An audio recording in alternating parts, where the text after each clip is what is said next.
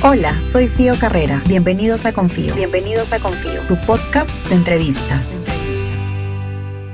Melissa Mena tiene 36 años. Es arquitecta y dueña de una marca de ropa para niños. También es esposa y mamá de un pequeño de 7 llamado Octavio y un perrito que llevó a casa mientras ella estaba en UCI luchando por su vida. Estuvo dos meses en esa sala, 15 días más en recuperación, donde vio gente morir. Ha sido un viaje largo y agotador que le ha dejado secuelas, pero también muchas lecciones. Y aunque les cueste creerlo, en esta entrevista hay muchas risas también. Esto fue lo que conversamos. Quiero decirte que me alegra mucho tenerte aquí, viva y, con salud. Realmente cuando Vivi me contó tu historia, no, no podía dejar de pensar en ti y decir, qué bueno que Meli esté allí para su esposo, para su hijo, para su familia, para sus padres y no podía evitar sentirme dichosa por ti. Gracias. Em, eso fue lo primero. Y luego fue como, ok, pero quiero, ¿cómo preguntarle de, de este momento tan difícil que no ha sido corto, que no ha sido, de hecho ha sido un camino muy largo.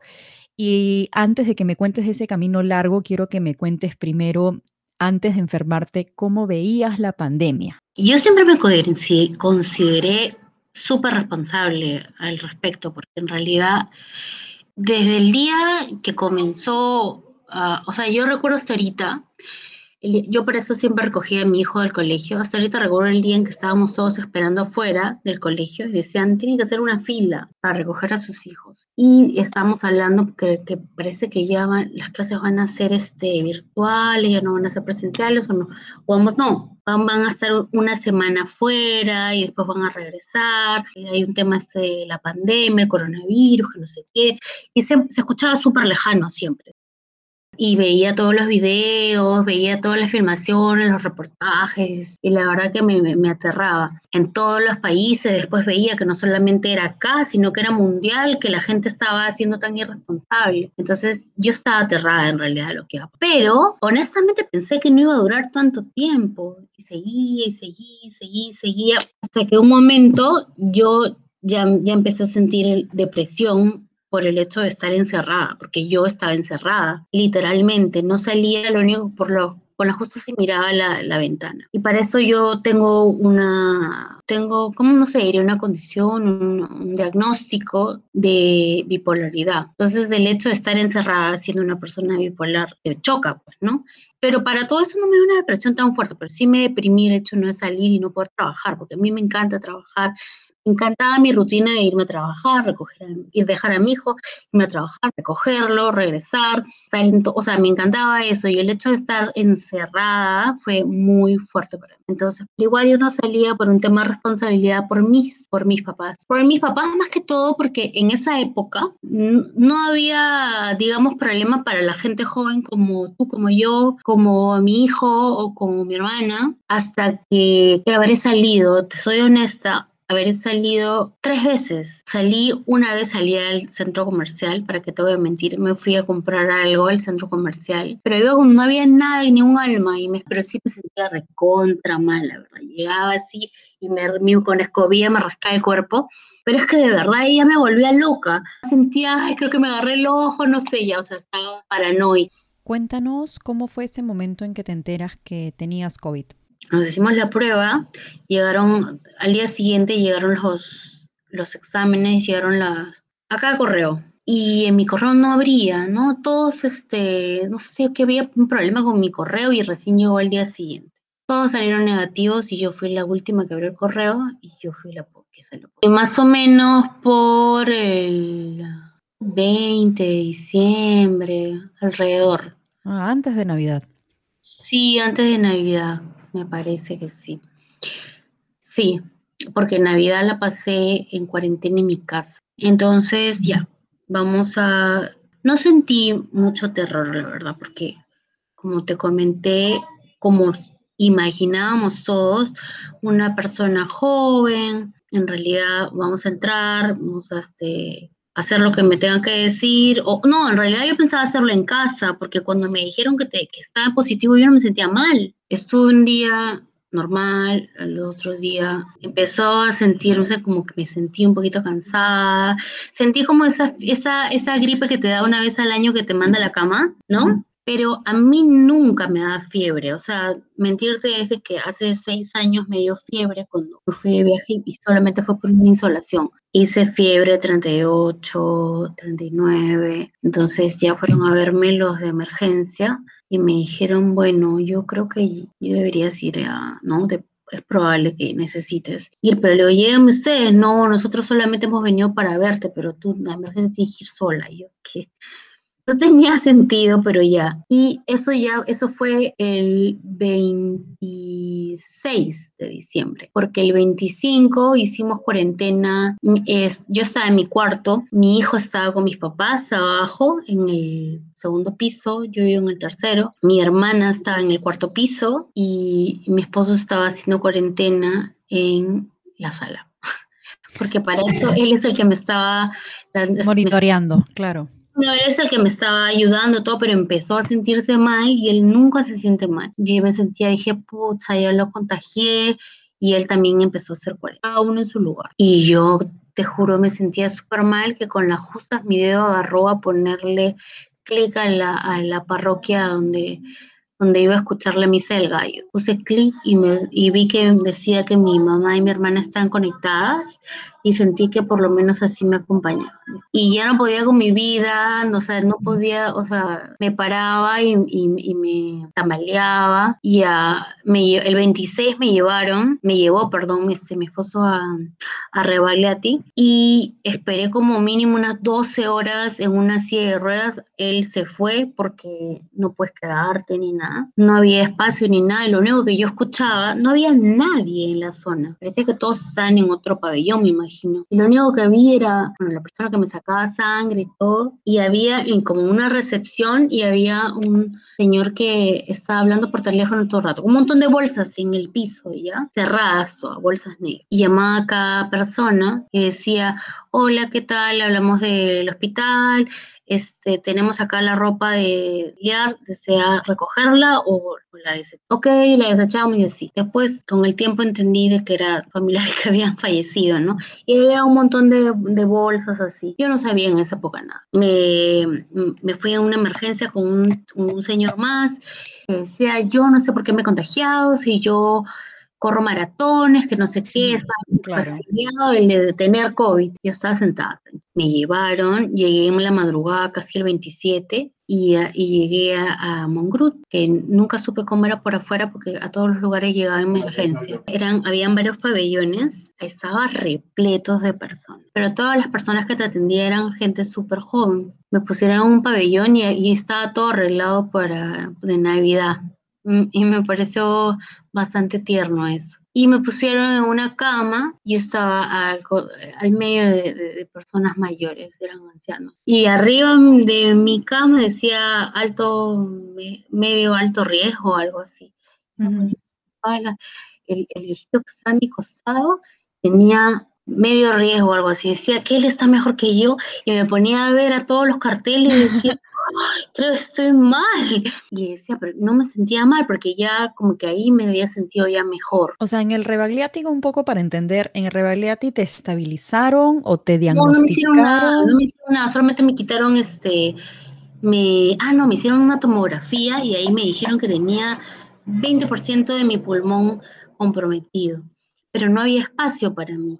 Entonces ahí me, llevaron al Mongrut suerte tuve que tuve una cama, ¿no? Y ahora ya nadie consigue camas, ¿no?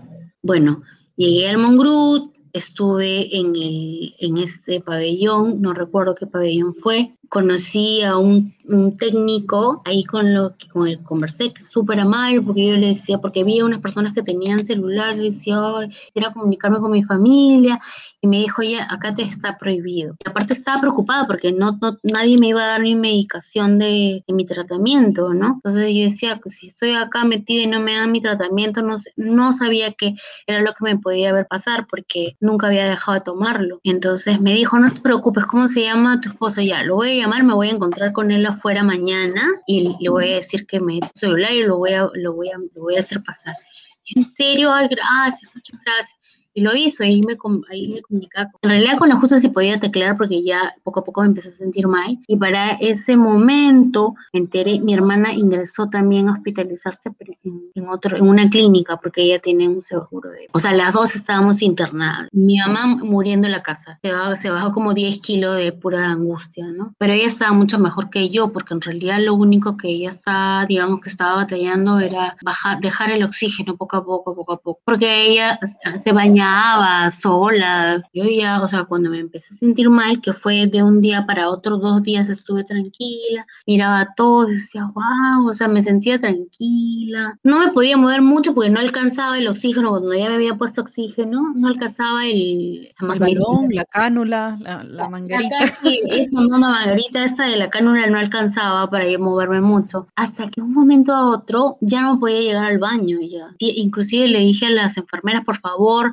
póngame, o sea, lléveme en una silla de ruedas y me llevaba en la silla de ruedas rapidísimo, no sé por qué, y yo ¡ah! no podía con el pecho. Y una, una doctora, unos días anteriores, parecía que ya me había monitoreado que no estaba bien y ya estaba, ella estaba pidiendo una cama en UCI y yo no quería ir, me decía, ay, qué pesa, ¿para qué quiere irme si yo me siento bien, no? No lo decía, lo pensaba hasta que consiguieron el 31 en la noche. Dijeron, ya, te vamos a llevar. Y para esto, a mi lado, habían cambiado paciente, había un, un, este, un hombre, se veía que estaba hasta las patas, pero él se quedó y yo me fui. Yo decía, tan mal estoy que este, está, este señor está mejor que yo. Y yo no me sentía así. Y fui, pues, me y recuerdo cuando ellos me ingresaron a la cama, entré ahí y una doctora me dijo, mira, Melis, tú te puedes sentir bien ahorita, pero en realidad no estás bien. Tus pulmones están comprometidos y si quieres sobrevivir, si quieres pasar, tenemos que entubar. Y yo la verdad nunca he sido una persona de que, ay, que ya, lo que se tiene que hacer se tiene que hacer y ya, para todo, siempre he sido. Entonces lo que hice fue, ya está bien, no hay problema, hagámoslo, ¿no?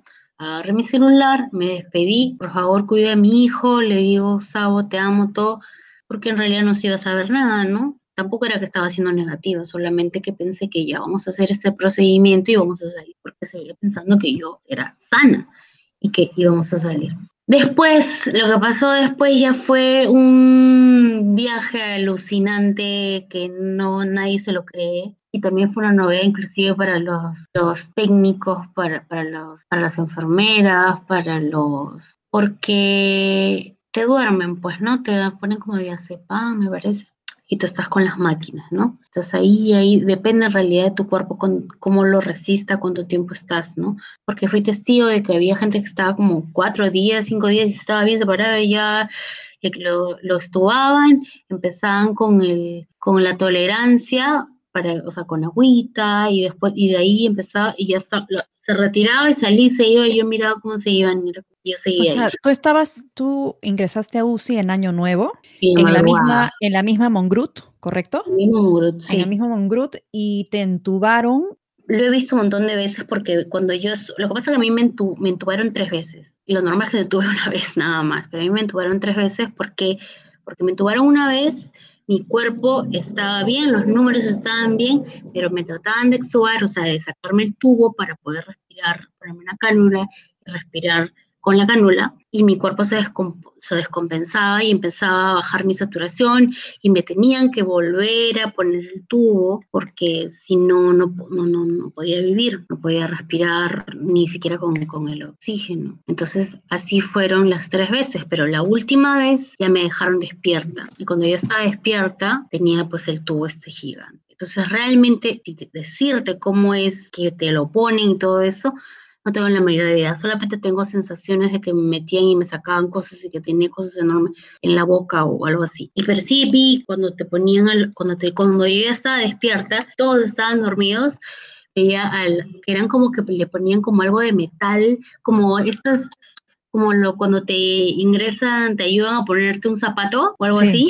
Así eran, algo así en la boca y de ahí le metían el tubo. Y, y, era algo así a todos los pacientes y era algo tan, o sea, cada rato lo hacían que ya hasta lo hacían los técnicos en realidad. No lo hacían, lo hacían a cada rato y yo veía que venían, salían, venían, salían. Era una cosa y, y, lo peor es que cada vez veía gente más joven que entraba. Entonces, Claro, tú la última vez que dices estos tres intentos, o bueno, tres intubaciones, porque no podías respirar por tu propia cuenta, y en la tercera que estabas consciente, es como, trato de imaginar cómo es no poder hablar, porque no puedes hablar, estás echada boca arriba, y ver a la gente entrar y salir y cómo te comunicabas o cuando querías decir algo? En realidad, como te dije, lo, lo del viaje este, yo estaba dormida, pero por dentro no estaba dormida. Yo sentía, sentía que los días pasaban porque sentía los baños que me hacían, sentía este frío, calor. Sentía que de alguna manera estaban pasando los días y sentía que el tiempo pasaba muy lento. Pero al principio yo no recibía mi tratamiento porque me imagino que los doctores pensaron de que tal vez se iba,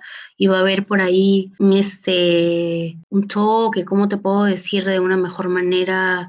Que iba a haber, que por ahí que no, no iba a haber una entre las medicaciones que me estaban poniendo y las medicaciones de mi tratamiento psiquiátrico no iban a, ir bien y no me la estaban poniendo. Entonces pues yo estaba como que imaginándome cosas al principio cuando estaba este, durmiendo.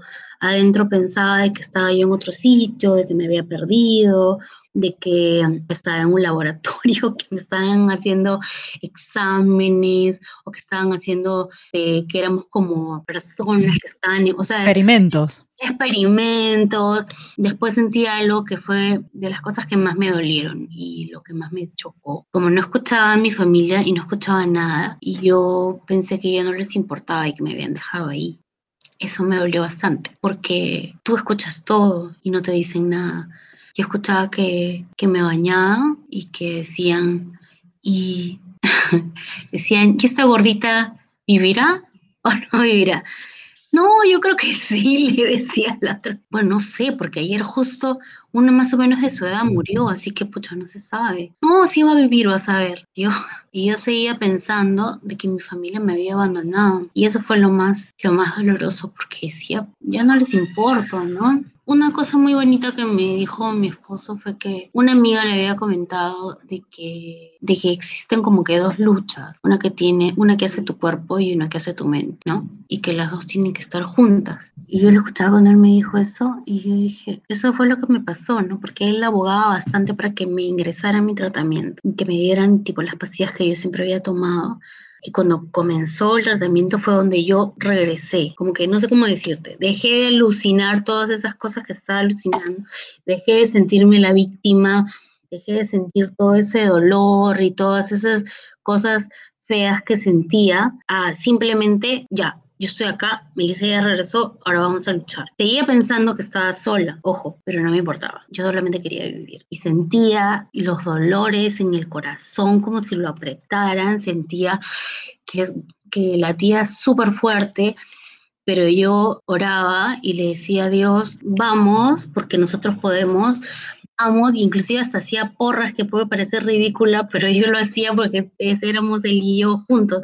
Decía, vamos, vamos, vamos, que nosotros podemos, vamos, vamos, vamos, así. Y yo decía, no voy a morir, no voy a morir, va, porque no te imaginas el dolor que se podía sentir en mi corazón, era fuertísimo. Sentía como si lo estuvieran apretando y la falta de, es que no sé cómo explicar, la falta de, es como si te estuvieran aplastando y encima apretando el corazón y escuchaba la máquina en mi costado que hacía y las máquinas, ¿no? Que yo pensaba que eran los sonidos de personas y, el, y, también este, sentía peñiscones, como electricidad y todo eso era cuando yo después me desperté, eran cuando te sacaban la sangre, cuando te ponían las, o sea, cuando te ponían, hacían mil cosas que yo no sabía qué cosa era, solamente tenía las sensaciones de cosas que eran dolorosas para mí. Y así estuve luchando todo el tiempo para estar, ¿no? Para despertar hasta que un día desperté, me hicieron despertar, me imagino, y, el doctor,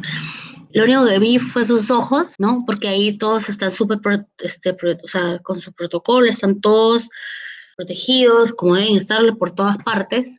Y solamente vi sus ojos súper alegres y yo no podía creer que había una persona ahí.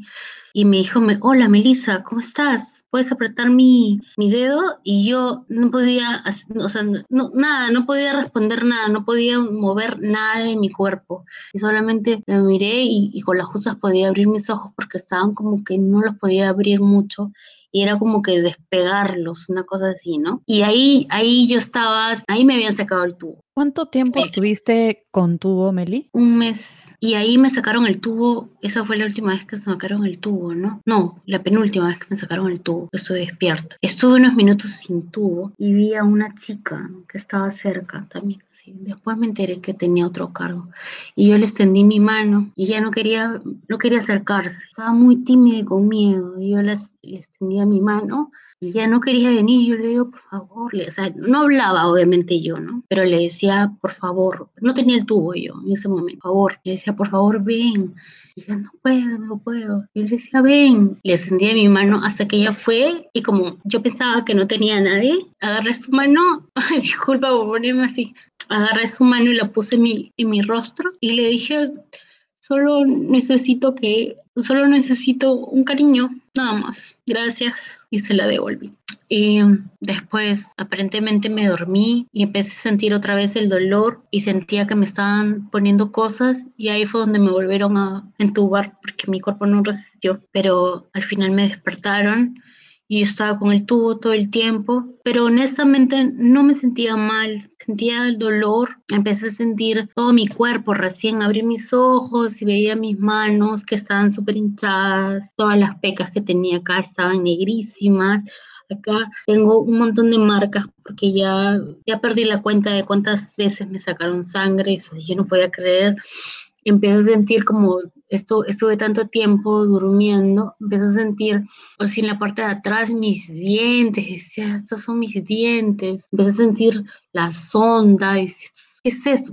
Yo no sabía nada de las cosas que te ponían. Un mes y medio después ya creo que sabía un poco de medicina, porque tantas cosas me pasaban, y yo de zapa, porque estaba aburrida, preguntaba todo. Entonces ya empecé a sentir la sonda, empecé a entender, a, a, cogerme, cuando empecé a, a, tener un poco más de fuerza, porque no podía mover nada. Y ahí estaba, pues no, yo con el tubo enorme, enorme, que parecía una trompa que tenía en la, en, en la boca, Estuve unos días con eso y venían y me bañaban y me hablaban. Eh, todos muy amables en realidad, muy, muy, muy amables. Eh, me sentía bastante bien ahí por el hecho de que eran muy amables conmigo, pero de todas maneras me dolía todo lo que estaba pasando, o sea, físicamente. Pero eso no era importante, porque estaba viva, pues, ¿no? Estaba con los ojos abiertos, eso era lo importaba. Y después me dijeron, bueno, Melissa, te vamos a hacer un procedimiento que se llama la traquetomía. Y yo, ¿qué, qué es eso? No, que se te van a, te vamos a hacer como, este, te vamos a poner acá un aparato en la tráquea para que puedas respirar. En realidad necesitas eso para que respirar. Y yo, ya, ok y me llevaron, ah, y me decían, he hablado con tu esposo se siente súper feliz, y yo decía, ay, seguro que me están floreando para que me sienta bien, porque te juro que yo no veía a nadie yo, o sea, te juro por Dios que yo pensé que no tenía nadie y me llevaron a otro hospital para que me hicieran ese procedimiento, porque ahí no, él solamente ven COVID, este, salvan a la persona que tiene COVID, les eh, curan el COVID y se acabó. Y me llevaron a Sabugal y ahí me hicieron la... Yo llegué con todo mi aparato y con un ventilador chiquito porque necesitaba recibir, recibir este oxígeno de todas maneras a través del tubo este y ahí fue que vi a, mi esposo de lejos. Y yo dije, ahí está.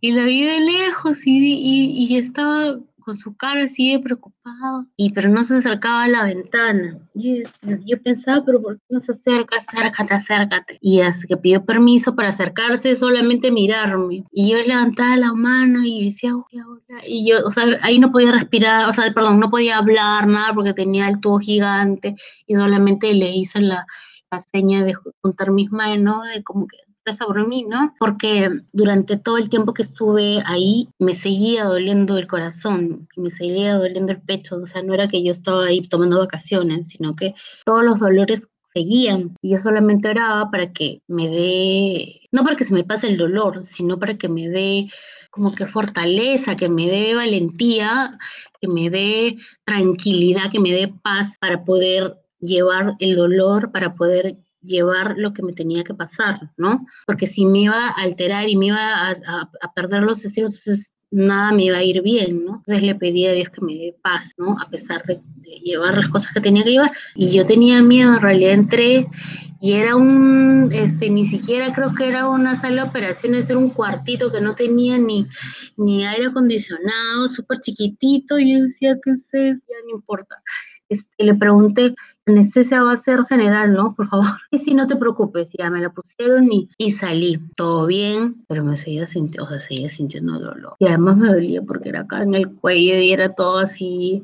Era como que era, tenía una cosa de plástica metida ahí directamente, no era igualito que lo del tubo, y era una cosa así bien cómoda. Aparte era como que la piel directa con el tubo, tubo en T gigante. Hablando de tantos tubos y tantos plásticos, este, durante todo esto agarré una bacteria y me tuvieron que también ponerme un montón de, medicinas. Regresé y tuvimos que hacer este, la idea era de que yo pudiera dejar este tubo en T para poder respirar con la, con la cánula eh, sola y de ahí comenzar el procedimiento de recuperación, de de terapia, de la tolerancia al agua y todo esto, ¿no? Estuve unos días con esta, con este, con este tuente que igual este, recibía este oxígeno y ahí el doctor hablaba con otro doctor como si yo no existiera y me dijeron, bueno, esto tenía que utilizar la cama, no ver ahí, porque en realidad no, los doctores no te dicen mucho. La cama tanto, la cama tanto, la cama 9, la cama 11, fui cama 9, cama 11, cama 32, cama 26, no sé cuántas camas decía, bueno, teníamos que utilizarla, teníamos que ponerle la traxomía porque si no, eso era lo único que podía salvar su vida. Y yo, yo asombrada que yo pensé que estaba yendo a una, una operación X, pero no sabía que estaba yendo a una operación que me iba a salvar la vida. Quizá, quizá mejor, ¿no? Porque hubiéramos, hubieras entrado con miedo, con mucha ansiedad. Entré con miedo, en realidad, entré con miedo.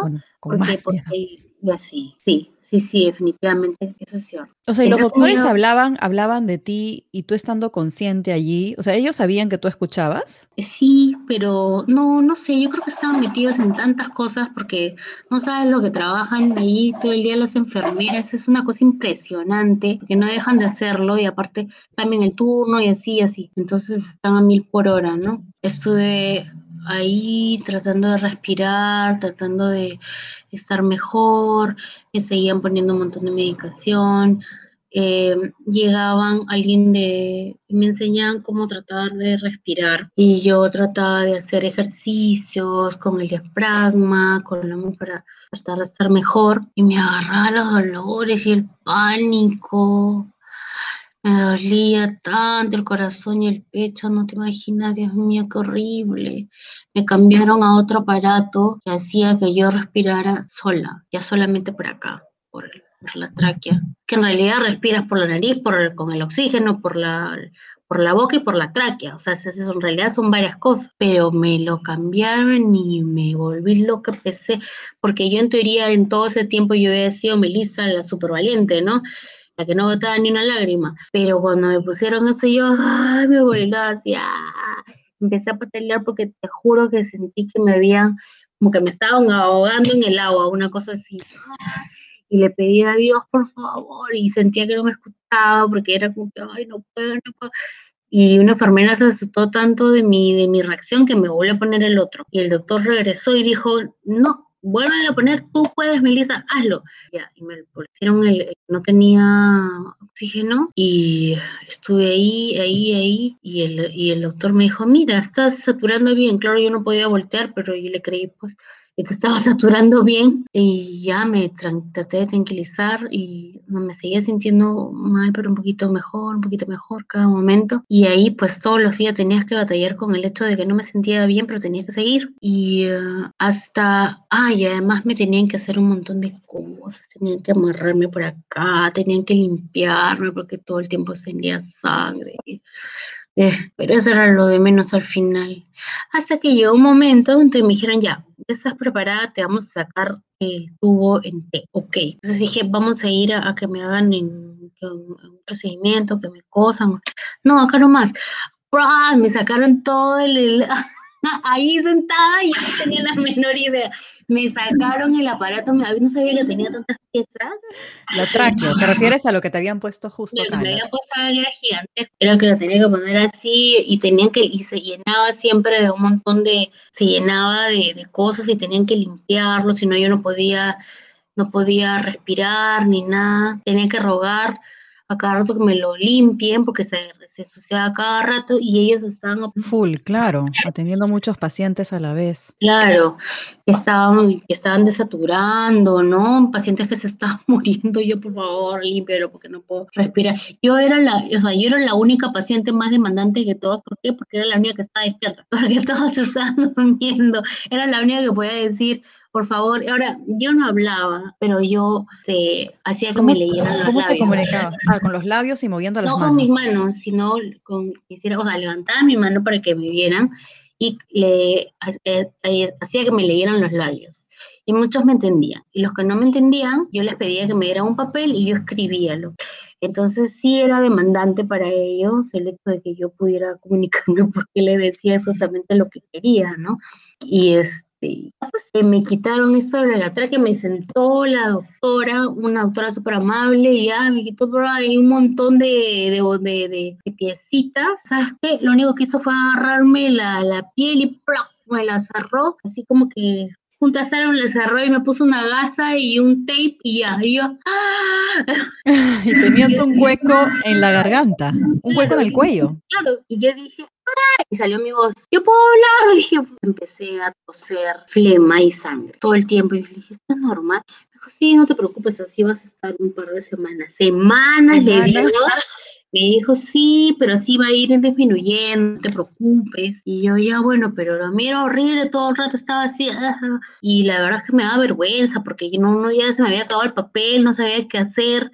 ¿Escuchaste tu voz después de casi dos meses, se podría decir? No, un mes. Ah, un, mes. Todo eso pasó. Todavía falta después. Segunda temporada. Segunda temporada, claro. En la primera temporada pasó eso, escuché mi voz y ya. Se supone que me me, me, taparon eso y yo estuve con este tema de toser y toser y toser. Todo el, todo el tiempo que yo estuve despierta, yo no dormía porque los ventiladores y las máquinas no dejaban de sonar y, y, y la luz era pues unos fluorescentes blancos así. Y, y, la gente no dejaba de pasar y no dejaba de correr porque siempre llegaban todos los pacientes corriendo, pues, ¿no? Con las camillas. Entonces yo miraba así, con los ojos así súper abiertos y parece que estaba mirando un, mirando un capítulo así de, de Grey's Anatomy o algo así, hasta no podía creer todas las cosas que estaba pasando y se supone que con la que me había encerrado y con lo que estaba eh, yo limpiando mi, mi con, con, lo que tosía, en realidad me estaba limpiando. Ya iba a comenzar mi recuperación, eh, iba a comenzar mi recuperación y ahí coincidió que era mi cumpleaños y Sí, me hicieron la traqueostomía en 16, iba a venir mi cumpleaños, un día antes de que me la retiraron, era mi cumpleaños. El, 16 de enero. 20, el 20 de enero. Y tuvieron un gesto muy bonito conmigo. Yo todavía, como te digo, seguía pensando de que, de que me estaban tratando de animar, nomás diciendo que mi familia preguntaba por mí. Y tuvieron un gesto muy bonito y la psicóloga del, del Mongrut llegó y me fue a visitar y me dijo, unas semanas antes había ido a visitarlo, como en dos ocasiones me fue a visitar una psicóloga, una psicóloga y me hacía hacer como ejercicios, no, era como terapista, me hacía hacer unos ejercicios, pero yo era un trapo, era así como un porfiado y ella me hacía, me aplastaba la barriga, me decía, tú puedes, tú puedes, yo, o sea, era como que de verdad que no podía, pero ella me decía, tú puedes, y yo ya, este, igual le agradecía porque me trataba súper bien, tú puedes, reina, me decía, tú puedes, Melissa, vamos, tú puedes, ah, está bien, ya, y me dijo, yo le dije, y, y, me acuerdo que en un momento llegué a pensar, cuando ya estaba despierta, y si mi familia no me importa, entonces ya para qué estoy viva. En un momento pensé eso. Mejor me voy y ya no sigo, porque me dolía cuando estaba despierta. Me dolía seguir, no solo, o sea, de verdad me, me dolía me dolía, era como que ahora estoy despierta y tengo que seguir luchando. Pero entonces se me ocurrió preguntarle, ¿y tú crees que yo pueda hacer una llamada a mi, a mi familia? Y me dijo, pero está prohibido. Yo le digo, pero ya se acerca mi cumpleaños, ¿tú crees que fue? Yo quería saber si ellos existían.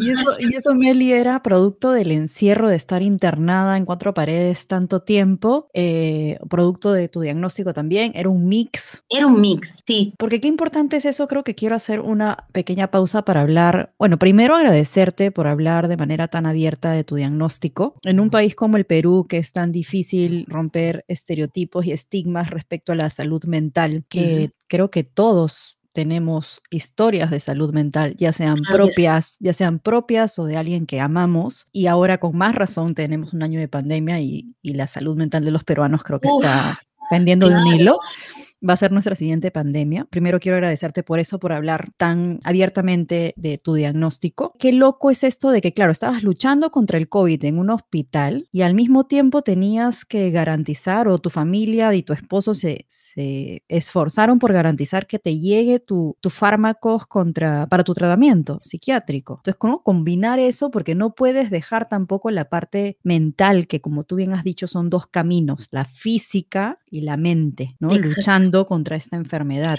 Porque hay, uh, pasa mucho y que el, cuerpo va, pero la mente se deja, y se deja vencer y se va. Entonces yo creo que parte del hecho que yo esté acá conversando contigo es que mi mente no, no se dejó ir.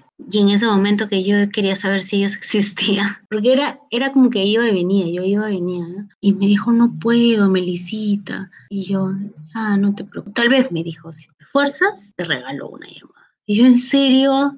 Y tú no sabes cómo, yo, yo soy una persona, no te diría reservada, pero no, no, trato de no, no soy muy cariñosa, ¿ya? O sea, como que sí, eh, tengo detalles, sí puedo expresar que tengo cariño hacia otra persona, pero físicamente así de abrazar o de que, o de que no sé, pues este te, te, te besuqueo a mi hijo nomás, ¿no? Pero ahí yo quería, era súper cariñosa porque necesitaba cariño. O sea, no te imaginas la necesidad de que alguien me ponga una mano en la cara. Era, no sé cómo explicarte, de verdad, la necesidad que una persona siente cuando está ahí. O sea, es... Mm, y ella era súper cariñosa conmigo y entonces yo me, me, sentía como engreída, ¿no? Y sentía como cariño y empecé a sentir bastante cariño por un montón de, de, de personas que me atendían ahí porque también me tenían como,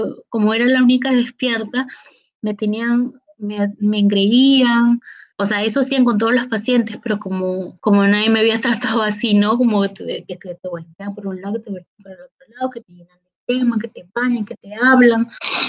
Entonces yo me sentí, me sentí querida, pero también pensaba, bueno, pero ellos tienen que hacer esas cosas, pero no me importa porque yo quiero que me quieran y ellos, para mí ellos me quieren, ¿no? Y para mi cumpleaños llegó una chica que nunca había visto y me dijo, yo soy la psicóloga de Mongrú, la persona, la terapista que, que, que, te prometió la llamada, ha tenido un accidente. Yo, ¿qué? Mejor no te preocupes, no es nada grave, ella está bien, pero se está recuperando no puede venir, pero me dijo que te había prometido algo y que te lo iba a dar. Y me dio la llamada y yo no podía creer que estaba viendo mi, a mi, o sea, existía, estaba mi familia ahí, me dio una carta impresa y me dio una foto impresa de mi esposo, de mi hijo y de el perrito que había llegado, que se llama Manchas. Y yo cuando lo vi, wow, fue como que me habían enchufado mm, no, no sé cuántos voltios de, energía para como que, no, ya, acá salgo yo, salgo ahorita. Hicieron una llamada donde se repartía, estaba mi, mi hermana seguía en cuarentena, ¿no? Mi hermana, mis papás y mi, mi esposo y mi hijo y todos hablaban feliz cumpleaños y yo estaba con, la, con el tubo, ¿no? La tráquea y no se puede hablar. Igual yo lloraba y les decía que los quería, que los amaba, cosa que no hacía siempre, ¿no? Y um, estaba tan feliz y eso me ayudó muchísimo en realidad. Y ya cuando les corté, ya yo miraba y dormía con la foto, con la carta lo ponía debajo de mi almohada y le enseñaba a todos quién era mi familia. Y, y me acuerdo que decía, aquí él es tu esposo, o ya tienes que salir ya, pues me decía unos chistes que me mataba de risa.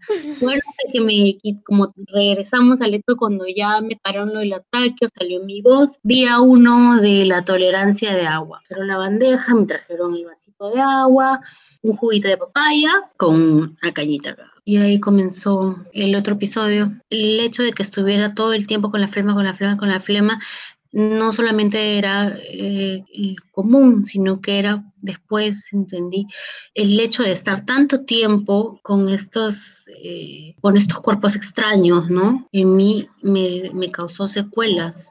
Salir del COVID no solamente queda ahí, te deja muchas secuelas y ahora recién se están conociendo. En realidad conmigo, muchas personas que conozco recién se enteraron de que existen secuelas. Yo misma me enteré que existían secuelas cuando las viví, pero no tenía la menor idea. Yo pensé que vencías el COVID y te ibas a tu casa, pero no, en muchos casos, y ahora, uff, porque hay un montón de casos que se mueren por secuelas. Me tuvieron ahí unos días más, me dijeron Melissa, Melisita, ya no podemos hacer nada acá por ti, no tenemos a los especialistas, te tienes que ir a otro hospital para que vean qué es lo que pasa contigo, por qué no puedes, este, no puedes, no podía pasar ni siquiera mi propia saliva, menos una gota de agua porque la regresaba. Con, con, la tos. Entonces ya me fui a, me fui a Sabogal, me llevaron a Sabogal otra vez fue por emergencia. Entré a trauma shock, después emergencia. En trauma shock pasé un día en el Dos días pasé en un pasadizo, porque están full en todos lados y habían cambiado todo. Y bueno, dormir en un pasadizo era como que la lotería, si es que podías entrar, ¿no? Y también fue bien fuerte, porque yo no me quería ir del otro lado, porque estaba tan feliz, no tenía dolores, pero estaba tan feliz de que que había gente tan buena y, y todos eran súper jóvenes, ¿no? Porque veían el COVID. Y en Sabogal llegué y ahí conocí el otro, las enfermeras típicas, ¿no? Las, las que tienen cuarenta y tantos años, cincuenta y tantos años, que ya están hartos de ir todos los días a trabajar. Y como que me veían y me veían joven y me veían normal, que ellos pensaban de que yo era una, que, o sea, que eso que me quejaba pues de, por las puras o que no necesitaba tanto oxígeno, me quitaban el oxígeno. Yo le digo, pero ¿por qué me quitas el oxígeno? No, porque se te ve bien, te lo vamos a, pero es, que tienen que hacerte una prueba para ver cuánto, o sea, te, tienen que hacer la prueba de la AGA, se llama algo así. Te sacan un poco de sangre, lo mandan al, a testear para ver cuánto es lo máximo, o lo, mejor dicho, cuánto es lo mínimo que necesita tu cuerpo de oxígeno para estar vivo. Entonces, así es que tú ves cómo puedes ir disminuyendo el oxígeno. No es simplemente porque te veo la cara. Y entonces era así, ¿no? Pero después yo pasé tanto tiempo en emergencia que ya todas esas enfermeras así de, de hierro se endulzaron, ya, y era Melisita y todo eso, es que ya cuando pasas tanto tiempo y todos los demás pacientes se van yendo y tú sigues ahí, sigues echada en la misma cama, con los pañales y tantas cosas, y se traían y se llevaban y regresaban mi camilla para todos los exámenes, ya pues empiezan a agarrar cariño y compasión, ¿no? Bueno, ahí se dan cuenta también que si es estabas mal y que si necesitabas ayuda. El solo hecho de moverte de un hospital, que me imagino tiene un nivel, ¿no? A otro con más especialistas, es porque tu condición lo ameritaba. Y la idea era que yo intentara tomar, que tuviera la tolerancia al agua y después ya otras cosas ya venía por añadidura. Eh, eh, comer este, las cosas licuadas y de ahí este medio y poco a poco, poco poco. Hasta comer normal. Como yo soy recontra terca y siempre he sido lo que, lo que uno no se, o sea, yo voy a poder y yo voy a poder, y entonces intentaba todo el día, estaba con mi botellita de agua, de todas maneras tratando de que entre el agua a mi boca y no se vaya, estaba así, así, así, así, mínimo unas tres veces al, día, pero me demoraba un montón y no entraba y se me regresaba. Y yo pensé que que Dios me iba a dar el milagro de que entre el, agua y se quedara ahí y no pasaba. Y gracias a Dios nunca pasó, porque cuando después me diagnosticaron lo que me diagnosticaron, si llegaba a pasar el agua, se iba directamente a mis pulmones y ahí se acaba el asunto. Me hicieron bastante, bastantes pruebas que de verdad fueron bien dolorosas, pero yo estaba con la todo el tiempo oraba y oraba, oraba, oraba, que me muchísima fortaleza, que me dé valentía para poder ir a todos estos lugares para poder hacer todas estas pruebas, para no dejarme, para poder seguir adelante, porque no es que me hacían una prueba de sangre, no, tenía que ir a que me hacían cosas, que me metían la cámara hasta por no sé dónde, hasta los pulmones, que me ponían la sonda hasta el intestino, que me ponían la sonda hasta el estómago, que me la sacaban, que me la ponían.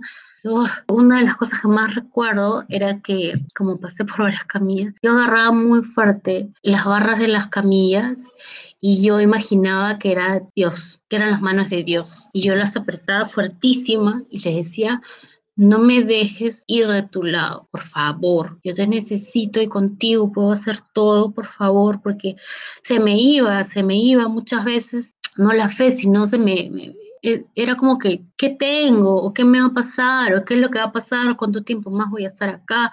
No sabía, no sabía, porque mi diagnóstico se demoró. Después ya vieron de que tenía una eh, una estenosis traqueal, que es cuando tienes la tráquea, se achica un poco. La tenía yo en el medio de la tráquea, ¿no? No al comienzo, no al final, sino en el medio. Y después cuando fueron a hacerme, a ver, entró, entró una prueba, no recuerdo ahorita muy bien el nombre, la fibrobron fibrobroncopía, algo así. Siempre me corregían cómo se llamaba, pero algo así sonaba. era una cámara que te metían hasta no sé dónde para ver bien, y era para ver bien la, la estenosis que tan grande era y qué era lo que tenían que hacer, para ver si tenían que hacer por un procedimiento ambulatorio, tenían que hacer una cirugía y de ahí me asustaron un montón porque llegaba el, cardiólogo, que te va a ver el cardiólogo, que te va a ver de ahí, yo, ay Dios mío, o sea, estaba asustada, estaba más asustada porque no, nadie me hablaba de mi familia y otra vez estaba triste y yo le decía, pero pueden llamar a mi familia, no, pero ¿qué le vamos a decir si no sabemos qué tienes? No podemos hablar con tu familia y yo, ¿qué? No podía creer que estaba en un sitio y mi familia no sabía dónde estaba. Y decía, y otra vez pensé, ¿qué, o sea, ¿qué le pasa? No puedo creer que no. Y además mi mamá no podía salir tampoco, ¿no? Que ella siempre recuerdo que es la persona que, que abogaba por ir por todos lados, pero yo jamás hubiera querido que ella salga tampoco, ¿no? Claro, además, eh, o sea, como comunicadora, todo lo que me cuentas de la comunicación médico-paciente o médico-familiares es como muy frustrante, ¿no? Porque lo que uno quiere saber para estar tranquila es tener información. Es demasiado frustrante el hecho de no saber nada, de que no te digan nada.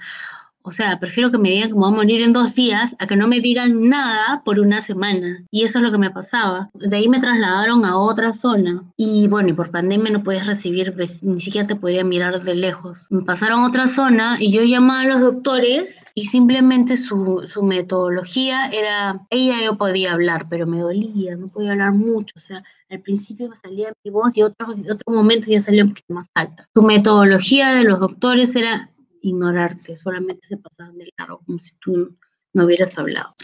Y eso me hervía la sangre, no sabía qué hacer, no sabía qué tenía. Ah, ya, como te dije, entraron a ver de qué tamaño era la estenosis y, sí, y empezaron a hablar, ay no, pero acá se ve la fístula, no sé. Y encontraron que tenía una fístula traqueosofágica. Significa que la tráquea y el esófago se pegan.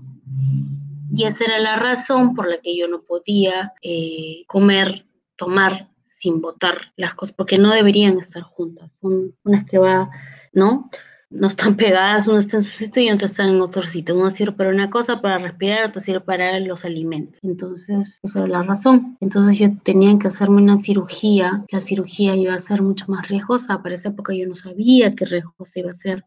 No sabía que, cuál era la, lo peligroso de mi diagnóstico. Yo seguía con los días pasando, pasaban los días y, y ahí eh, eh, mi esposo entre los pañales que me enviaba metió un celular, así que yo ni podía sacarlo de la fuerza para sacarlo, lo había metido así para que nadie se diera cuenta entre los pañales y no podía sacarlo hasta que lo saqué. Ay, qué maravilloso fue que me haya, que haya podido. Me sacó una nueva línea con un celular y lo único que tenía grabado en ese celular, que también no daba para más, era su número, el número de mi hermana y de mi mamá. Y mi... Qué maravilla, de verdad. No sabes, por fin sentí que ellos estaban conmigo. Sentí, aparte, hacía este, bueno, me escondía yo, ¿no? En las sábanas ahí. Veía como mi hijo me mandaba fotos, veía como mi hijito jugaba con manchas, que yo le había puesto Otto, se supone que iba a llegar con el nombre de Otto, pero mi hijo al segundo le cambió de nombre y ahora se llama Mancha. Como jugaba feliz con él y él me calmaba, hablábamos y me, y me contó que había muchísima gente rezando por mí, yo no podía creerlo, no podía creer eso estaba pasando. Me dijo que había como cadena de oraciones que mi mamá había hecho. Un día logré que una enfermera lo dejara pasar y me viera. Después de un mes y tanto lo vi, te juro que era parecía una quinceañera, así. Lo vi, lo abracé un ratazo y lloré de emoción y él, y él en realidad casi no llora nunca, pero sí, aunque el día que no lloró, lloró y me vio con que tenía, o sea, me vio, me, me vio distinta, ¿no? Porque estaba mucho más delgada me habían salido escaras, porque a la hora que, estás con, la, con la máquina también te dan vuelta, es la programación. Entonces ahí te pueden salir escaras, hay gente que le salen inclusive hasta en las caras, pero a mí me salió en las rodillas. Y vio mis escaras, vio, tenía los brazos ya, no tenía venas ya, no, no, no me podían encontrar para poner vías porque tenía demasiados pinchazos por todos lados. Tenía todo mi, mi, brazo estaba verde, morado, tenía este, todos estos restos de los, de los tapes así que no salen. En negro, ¿no? Sí, y, y, era pues una imagen que le chocó, ¿no? Y ya, pero me sentí tan feliz de verlo, y ya, pues eso fue el regalo que me dieron, ¿no? Me cambiaron a otra área y con ese celular me sentí tan bien fue muy bonito en realidad porque me ayudó bastante a sentir que lo tenían cerca y también a enterarme de que había tanta gente rezando por mí, que yo no estaba sola, que no estaba sola para nada, que no solamente era Dios y, yo, que era para nada, o que cuando ya lo vi era Dios y mi familia, sino que era Dios y mucha gente que estaba rezando por mí y que yo tenía que salir, yo iba a salir. Yo me quedé completamente sorprendida de que las personas estuvieran haciendo esto por mí, ¿no? Y también es, es, es, es curioso que esa enfermedad, a pesar de haber traído muchas desgracias, ha logrado que, que muchas cosas buenas de las personas, ¿no?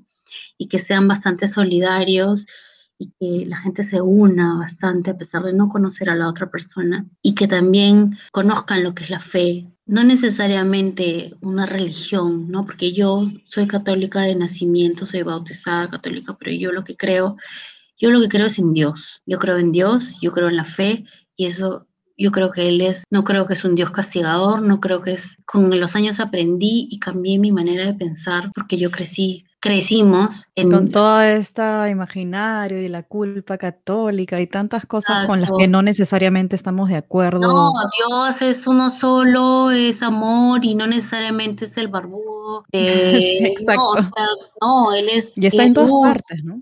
En todas partes. No tengo que necesariamente rezar el Padre Nuestro, el Pedro, la de María, para que Él me escuche. No, o sea, yo le puedo hablar en mi cabeza, le puedo decir lo que siento, le puedo decir todo el tiempo que lo amo. Es como si estuvieras hablando con un amigo imaginario, eso es lo que yo hacía.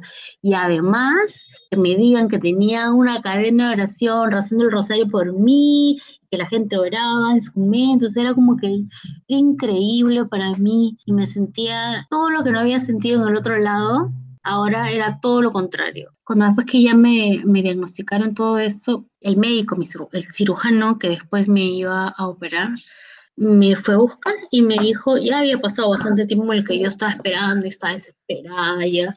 Me fue a buscar y me dijo, hola Melissa, yo soy el doctor y el doctor Pérez nos vamos a encargar de tu, cirugía. Él va a ver la parte de la estenosis y yo voy a ver tu, la fístula. Lo que quiero es que las cosas queden claras. Te quiero decir cómo es que va a ser el procedimiento y cómo es que tú vas a salir. Y me dijo, va a ser una cicatriz eh, significativa, eso me importaba nada, ¿no? Y empezó a hablar un montón de cosas que yo no entendía ya, ya, ok. Hasta que llegó una parte que sí me asustó bastante y me dijo, y vas a salir con un tubo en té y lo vas a tener más o menos puesto como un año. Y yo, ¿qué? ¿Cómo que un año? No entiendo. Sí, porque por ahí vas a respirar, por ahí vas a hablar. Y bueno, vas a estar, vamos este, monitoreándote de todas maneras porque vamos a esperar a que no se infecte, porque se puede infectar y si se infecta, bueno, vamos a tener que volver a operarte.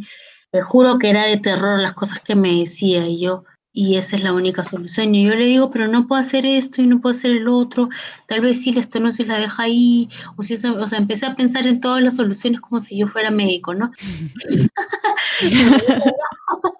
no, Melissa, que eso no puedes, no, que no, solamente puede ser así, en realidad es la única manera en la que tú puedes curar, ¿no? Ya pues le dije, muchas gracias, ah, ya pues así va a ser, ¿no? Se fue y me metí en llanto, horrible, ah, ya no me importaba que nadie me escuchara, empecé así, una niña de cinco años llorando, así, ¡ah!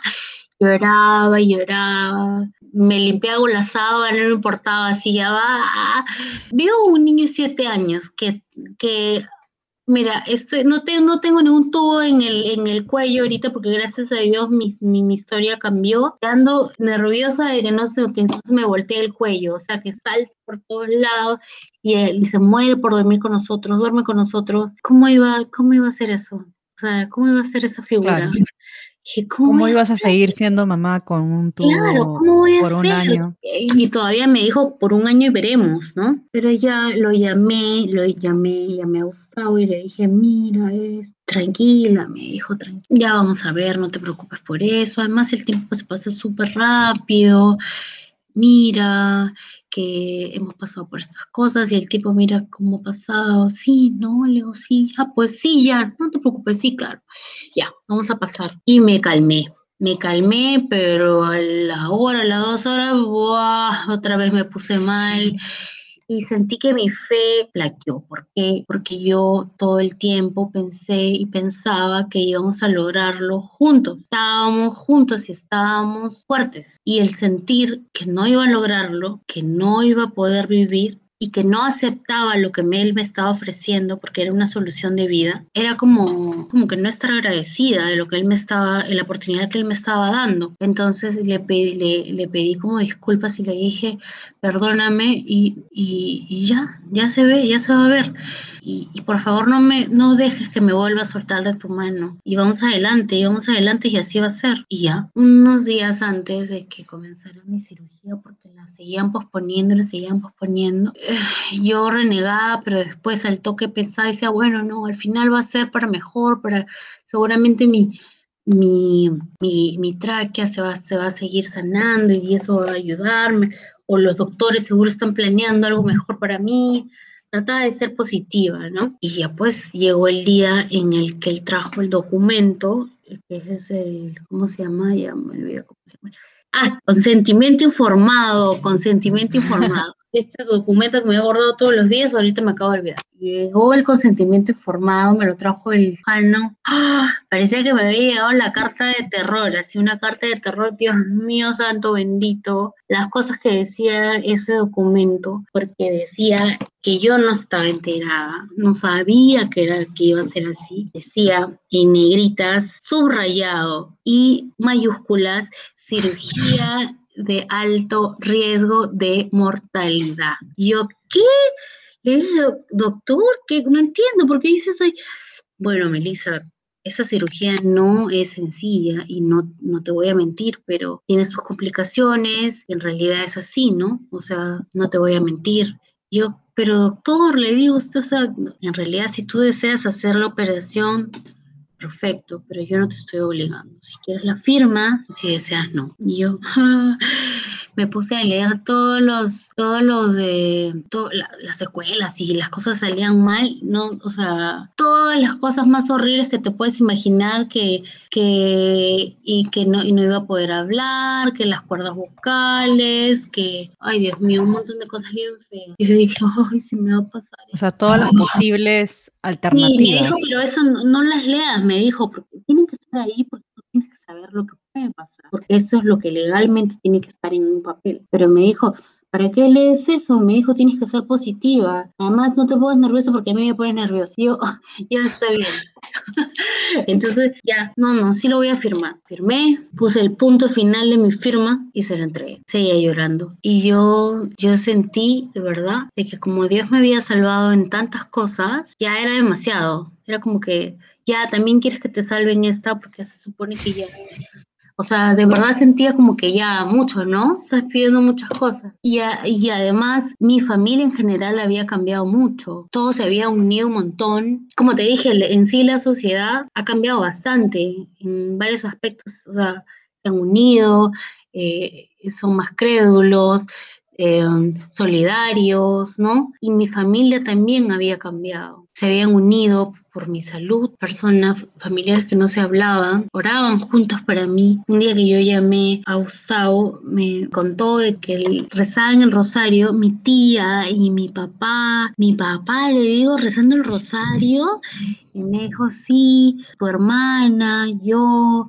el gordo, mi hijo también rezando el rosario, en serio, le o sea, y mi mamá me mandaba siempre como lecturas y cosas así. Y en un momento yo entendí por qué es que me había pasado eso. Entendí y así lo tomé. Entendí que a veces Dios te escoge para lograr algo, ¿no? En tu vida, o para hacer algo especial en tu vida o en el entorno de tu familia, ¿no? En ti y en los que te rodean. Y sentí que el hecho de que haya afectado mi salud, o sea, que eso haya hecho que, que todos ellos estén más juntos, ¿no? Que tengan fe, de que, de que se preocupen uno por el otro, de que se preocupen de que si el otro almorzó no almorzó, de cuidarlo, de acercarse más, de, de, cuidarse entre ellos, parientes que no se hablaban, se hablaban ahora, amigas con las que ya no me hablaban, me hablaban ahora, se acordaban y recordaban de que éramos amigas y de que nunca nos debíamos pelear o cosas así. Entonces, nunca me quejé de que me haya pasado eso pero ahí entendí por qué me pasó. Y también siempre le agradecí de que no le hubiera pasado lo que me pasó a mí, a ningún familiar mío a mi papá, o sea que la única positiva haya sido yo. Y entendí, y ahí lo llamé, llamé a Gustavo llorando y le dije, yo estoy preparada, le digo. Yo creo que Dios me eligió y me eligió para cambiar, le digo, ¿no? Y yo creo que de esta, de esta operación no voy a salir, le digo. Dios ya ha hecho muchísimo por mí no creo que, que pueda salir de esto, le digo. Pero estoy preparada para irme y te amo mucho. Por favor, cuida a mi hijo. Y ya después me, me paró en, en todo eso y me dijo, ¿qué hablas? Y yo le dije, sí, estoy, de verdad me siento tranquila y estoy feliz y me siento agradecida. Y me dijo, ¿qué estás hablando? Me dijo, es que yo no quiero imponerle a Dios mis planes, yo no le quiero imponer a Dios que yo deseo, yo, yo quiero aceptar su voluntad. Si su voluntad es llevarme, yo me voy a ir con él. Me dijo, espérate, tú puedes, otra cosa es que tú aceptes su voluntad y otra cosa es que tú le pidas lo que tú deseas y tú tienes derecho a pedirle lo que tú quieres y pídele lo que tú quieres. Y yo, que no, pero es que yo no puedo hacer eso. No, tú pídele lo que tú quieres. Él te va a escuchar también. Tú, tú quieres vivir, sí, entonces pídele, tú quieres vivir y dile, Dios, yo quiero vivir. Respeto lo que tú quieras, pero te voy a decir lo que yo siento. Y los, lo seguí escuchando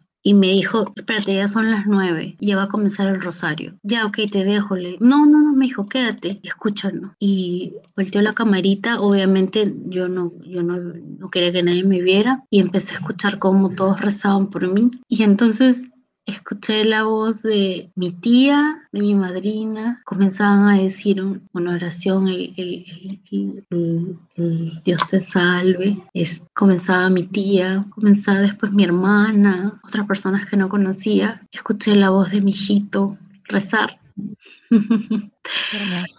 Sí, cuando escuché a mi papá, que es el hombre que, me, que su máximo cariño era una palmadita en la espalda.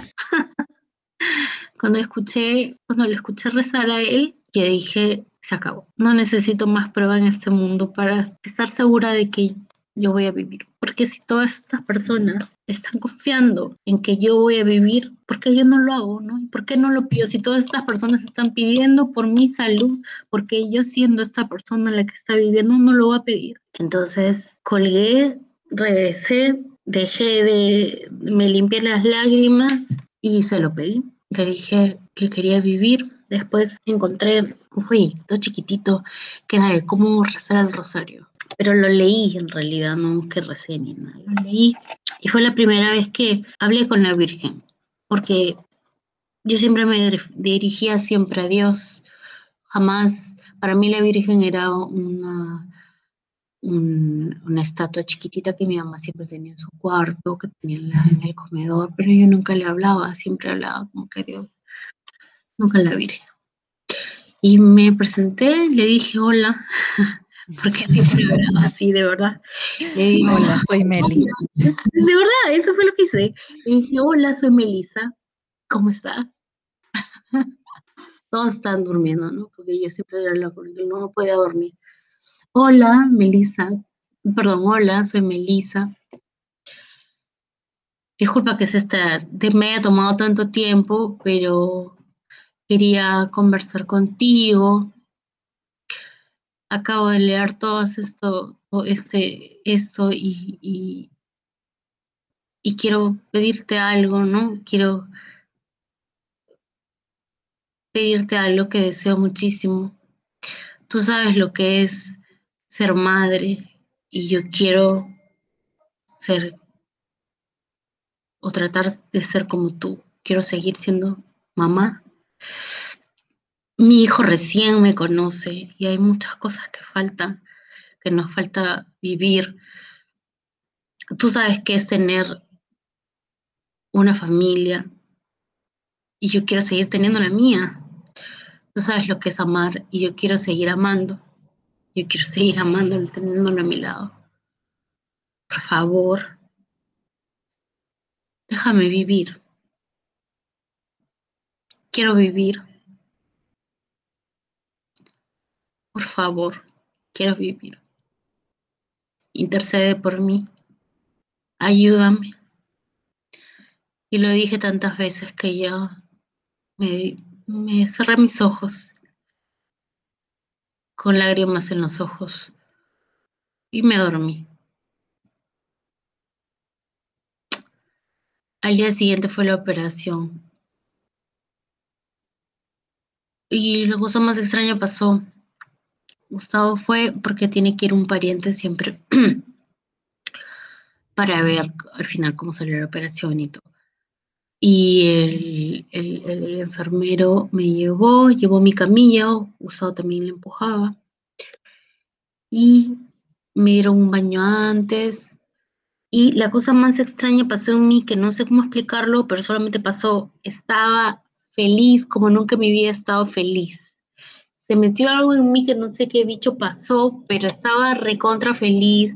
Estaba haciendo bromas, pues me ponía a cantar y me venía a sonreír, Gustavo me miraba y yo estaba feliz, de verdad que me sentía feliz y no me cuestionaba tampoco el hecho de estar feliz, solamente estaba feliz y lo estaba disfrutando. Entré a la sala de operaciones y seguía riéndome y, ya cuando iba a entrar y le dije a Gustavo, ya vamos a entrar todos, le digo, y vamos a estar bien. Y él entendía que yo le estaba diciendo que era yo y que era Dios y que era la Virgen. Él entendía lo que yo le decía, porque también nos habíamos unido mucho espiritualmente. Porque cada vez que colgábamos el teléfono, orábamos juntos, cosa que jamás habíamos hecho antes, ¿no? Si él oraba, tal vez lo hacía solo y yo hablaba con él, pero nunca era como nunca era una pareja de tres, ¿no? Y, entré, entré feliz, me pusieron en la, en, la camilla, me pusieron en la camilla y yo le dije, pero acá tan chiquito me voy a caer, me reía y las vías se me rompieron, se me rompieron las venas porque como te dije ya tenía, me habían sacado tantos que no tenía por dónde ponerme me rompían, o sea, me ponían uno y se salía el agua porque se salía el, la anestesia porque ya no tenía ninguna que me, que me durara mucho tiempo. Entonces tenían que ponerme un catéter que te lo ponía en el cuello, te lo ponían por otro lado, pero tenían que dormirme. Se encontraba y tenía una persona en mis pies, tenía dos personas en mi brazo derecho y tres personas en mi brazo izquierdo tratando de buscarme una vía. Y me pinchaban y me pinchaban, me habían pinchado más de 30 veces y yo igual seguía ah, matándome de la risa, matándome el risa y le digo, ay, no se pueden quejar de que yo no soy una mala paciente. y, y, oye, de verdad que ya era tanto que me pinchaba y no salía sangre. ¿Puedes creer eso? O sea, ya pobre mis brazos. Y hasta que uno dijo, ya, le encontré uno, ay, sí, ya me, encontré, me encontraron una celebración. que me encontraron una, este, una vena. Y les pedí, y les digo, por favor, no me duerman todo por completo, porque me decían que era por dos. Una y después porque quiero que entren los cirujanos antes de que me duerma. Por favor, por favor, no me duerman, no estamos a dormir. No, pero en serio le digo, no me duerma. Y no llegan los cirujanos todavía. No me duerman, no me duerman. Y hasta que llegaron. Llegó uno, el, acá estaba el doctor Pacheco y el otro lado estaba el que fue la primera vez que lo conocí. Y estaba con el doctor Pacheco y agarré sus manos y le dije, doctor, sus manos ahora son las manos de Dios. Mm. Y el otro le dije, doctor, sus manos ahora van a ser las manos de Dios. Chao. y me dormí. Rapidísimo. Porque estaba que aguantaba la anestesia, pero con toda mi fuerza. Y me dormí y desperté. Lo primero que hice fue buscarme el tubo que supuestamente me iban a, a poner, ese tubo de Montgomery. Y lo busqué así, después, ¿no? porque me daba nervios. Y no encontré nada encontraba como que sentía como unos y no quería coger nada. Le pregunté y a, la persona que me estaba llevando en la camilla y le dije, ¿y, el tubo? ¿Dónde es el tubo? Y me dijo, ¿qué tubo? Nada, me llevaron a UCI y, y estaba descansando y, y, decía, ¿y el doctor a qué va a venir? Y como que me dormía. Después me trasladaron a otro, semi, se llamaba, creo que ese es un intermedio. Y me dormí y al día siguiente abrí mis ojos y ahí, estaba ahí estaban los dos cirujanos en cada lado. Y me explicaron de que habían ido por otra opción, de que cuando me abrieron, cuando abrieron toda esa parte, decidieron solamente tocar la fístula, que era el hueco que no me dejaba, los dos huecos que no me dejaban pasar mi saliva, que no me dejaban comer, que era lo más importante, porque durante todo ese tiempo estuve sin comer, estuve con... Con sondas con sondas, pero que la, no, igual estuve con problemas porque tenía sonda nasogástrica y me querían y me ponían estas fórmulas y yo las rechazaba y las devolvía, las vomitaba y era horrible porque tosía y, y de ahí decidieron ponerme una sonda al intestino, ya, que me lo ponían por endoscopía, o sea, horrible así, dolía, pero me la pusieron dos veces porque me la pusieron una y parece que así no pasaba por mi estómago y mi estómago no sentía la fórmula y no lo quería regresar, o sea, como que pasaba de frente. Y parece que se movió un poco y, y sin sentir la fórmula, no sé cómo, porque yo estaba así tranquilita, te juro, como una momia me quedaba porque quería hacer digestión, no quería vomitar porque me daba asco y además era bien doloroso porque tenía un montón de cosas en la boca y aparato. Y en la primera vez que me pusieron y vomité, vomité tanto que se me salió la sonda 40 centímetros afuera de la nariz. Mm. Entonces Sí, horrible. En realidad, para contarte todas las cosas que me pasó, necesitaríamos no sé cuántas horas y lo único que te va a dar es asco. y la tuvo que sacar, que parecía que la sacaba así, que cuando, un, cuando el mago saca pelos, ¡ay, qué horrible! ¡Ah! Y me tuvieron que volver a poner la sonda. Pero digamos que esta cirugía arregló ese problema. Sí, arregló el problema del... Um, me dijo que fue por una manera convencional y no me arregló la estenosis, que era lo que... La estenosis lo que hace es que tú no puedes respirar bien. Y la fístula, eh, que era lo... En realidad lo que no me dejaba pues, comer, no me dejaba hacer estas cosas, tomar agua, pasar mi saliva. Él solamente decidió arreglarme eso. Porque Entonces vas a, vas a vivir con lo otro, con la estenosis. Estenosis.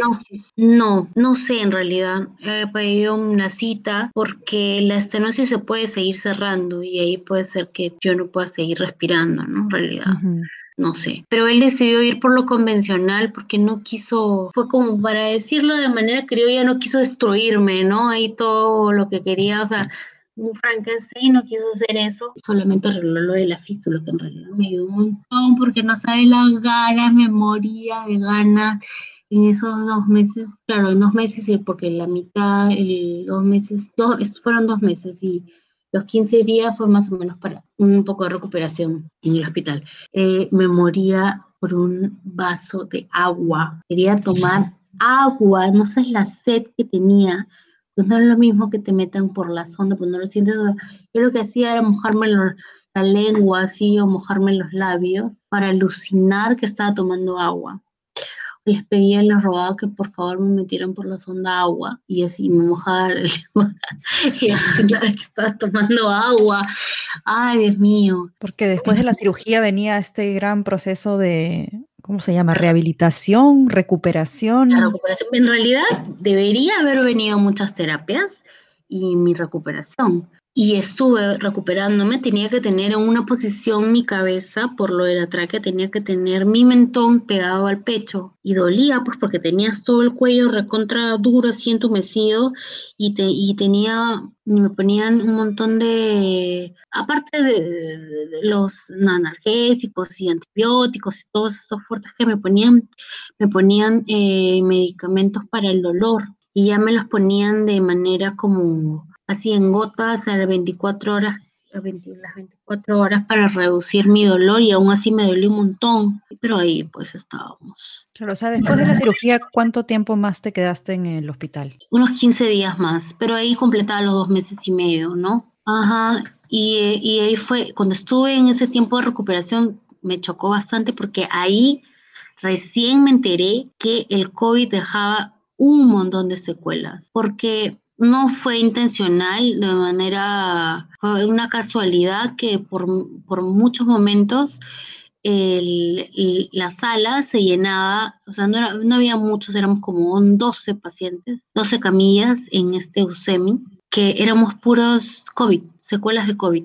Gente joven y todos con terapia, ¿no? Iban a los terapistas a diario para que, ver que pudieran mover las manos o las piernas, los dejaban sentados y después ya no podían pararlos. Estamos hablando de secuelas en todo el cuerpo, no solamente como creería la gente en las vías aéreas, en el en esta zona superior. Había gente que tenía sondas yo bueno, yo he tenido sondas, varias sondas, ¿no? Este, colectores, pero había sondas hasta rectales, la gente no podía nada, de nada.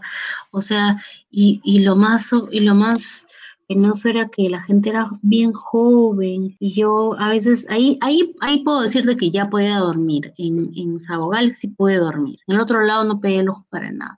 En Sabogal sí dormía un poquito, pero dormía. Y dormía en las tardes. Y a veces abría mis ojos y el paciente que estaba enfrente mío, lo está así de emergencia, lo estaban operando y se moría. Y se moría uno y se moría el otro. Y en realidad nunca había visto tanta muerte en mi vida. estamos, estamos, hablando de salones grandes, ¿no? Como no hay separación entre cama y cama, son como en un mismo pasillo o pabellón podían haber muchos no pacientes. no era tan grande, había la, había la, la distancia necesaria entre camilla y camilla, pero no es que era tan grande, pero había mucho, de verdad, alrededor, jamás había visto tanta muerte en mi vida bueno, nunca había visto un muerto, ¿no? Y, lo peor todo es que, es que era tan cruel porque de ahí le dan a sus, a sus familiares envueltos en una sábana y con encima le pagan, le ponían un papel bulky y un plumón, ¿cómo se llama? El nombre del paciente se lo entregaban. Porque ellos ya no tenían COVID, pues eran unos pacientes que morían como cualquier otro, pues, ¿no? Ah, morían en, el, en recuperación, digamos, en esa etapa. Exacto, exacto yo estoy viva de milagro en realidad, porque yo llegué cuando en esos momentos cuando yo estaba descompensando llevaba una saturación menor del 60%, del 60%, que eso es, o sea, cualquier persona que sabe de, saturación es bajísimo. Yo entré con el 90% de mis pulmones comprometidos ya. O sea, en realidad, hay una, me olvidé de comentarte esto, que fue Gustavo cuando me dijo, aparte de eso, que tienes que pedirle a Dios que Gustavo no se molestó porque yo me haya esté tomando las maneras, las maneras de Dios como derrotándome, me dijo mi madrina, o sea, mi tía, me dijo que tú ibas a salir también de esta operación porque Dios no te regala un milagro para después quitártelo. Y tú ya eres un milagro, porque yo había sobrevivido de todo eso y de verdad, tal vez yo soy la primera persona con la que escuchas estas cosas, pero las secuelas que está dejando el COVID son terribles. Terribles. Y yo lo vi por primera vez ahí, se moría, entraba y en, y en la madrugada se descompensaba y moría, ya sin COVID. Ya viendo entre comillas, como tú dices, haber, habiendo sobrepasado el COVID o superado entre comillas. yo me hubiera podido morir, pero no morí. O sea, yo simplemente pude seguir adelante, ¿no? Y eh, de solamente por la gracia de Dios y por porque Creo que tu, tu, fortaleza mental, Meli, yo creo que es como, es paradójico, ¿no? Y creo que quiero dejar ese mensaje también de cómo estigmatizamos a, a las personas que en algún momento hemos tenido algún diagnóstico de salud mental y las tildamos o nos han tildado de débiles, ¿no? Ah, tiene depresión, ah, tiene ansiedad, no débil, es débil de mente, ¿no? No puede. Como que cierto tipo de personas o cierto perfil tienen diagnósticos de salud mental. estereotipan, sí. estereotipan bastante. Mira, tú con un diagnóstico de salud mental, con un tratamiento que incluso se vio interrumpido por el COVID, estás aquí sentada hablando conmigo. Fue un milagro en realidad, porque no te puedo decir otra cosa. Y sí, y también, también me sorprendió, me sorprendió ya cuando estaba en casa. Yo eh, me he deprimido por cosas acá y digo, he pasado por tantas cosas ahí en el hospital y me he olvidado que tengo, me he olvidado por completo que tenía bipolaridad. O sea, es como que. Claro. ¿Me entiendes? Tu, diagnóstico quedó. O sea, fue tacho, ¿sabes qué? Yo solo quería vivir, no me importa. Exacto. Yo solamente quería salir viva y, ¿sabes qué? Con eso de la mano y con toda la gente que está fuera ahí, nos vamos a, nos vamos a casa, acabó. Y tú saliste un. O sea, estuviste dos meses y medio. Saliste en marzo del hospital. ¿Te acuerdas sí, el día? El 8. Sí, el 8. El 8 de marzo. Fue el Día de la Mujer. Gran día. Fue bien bonito, porque fue el, la ronda de Dores. Yo eso un día antes ya sabía que, que, lloraba porque yo me quería regresar. ¿Por qué? Porque me habían cambiado ya de, de lugar, me habían puesto un anexo donde ya me habían quitado todas las pastillas del dolor y solamente me habían dejado con unas pastillas con mi tratamiento. Y yo dije, si esto lo puedo tomar en mi casa, ¿qué hago? Porque muriéndome de dolor acá, mejor me muero de dolor en mi casa. Y ya ella había podido, estaba tomando, ya estaba tomando cosas líquidas, ya sopa con fideos. Yo no tenía hambre, la verdad, pero ya pues lo estaba haciendo. Ese día me comí un pan con manjar blanco para que me vean comer, es un pan así con queso.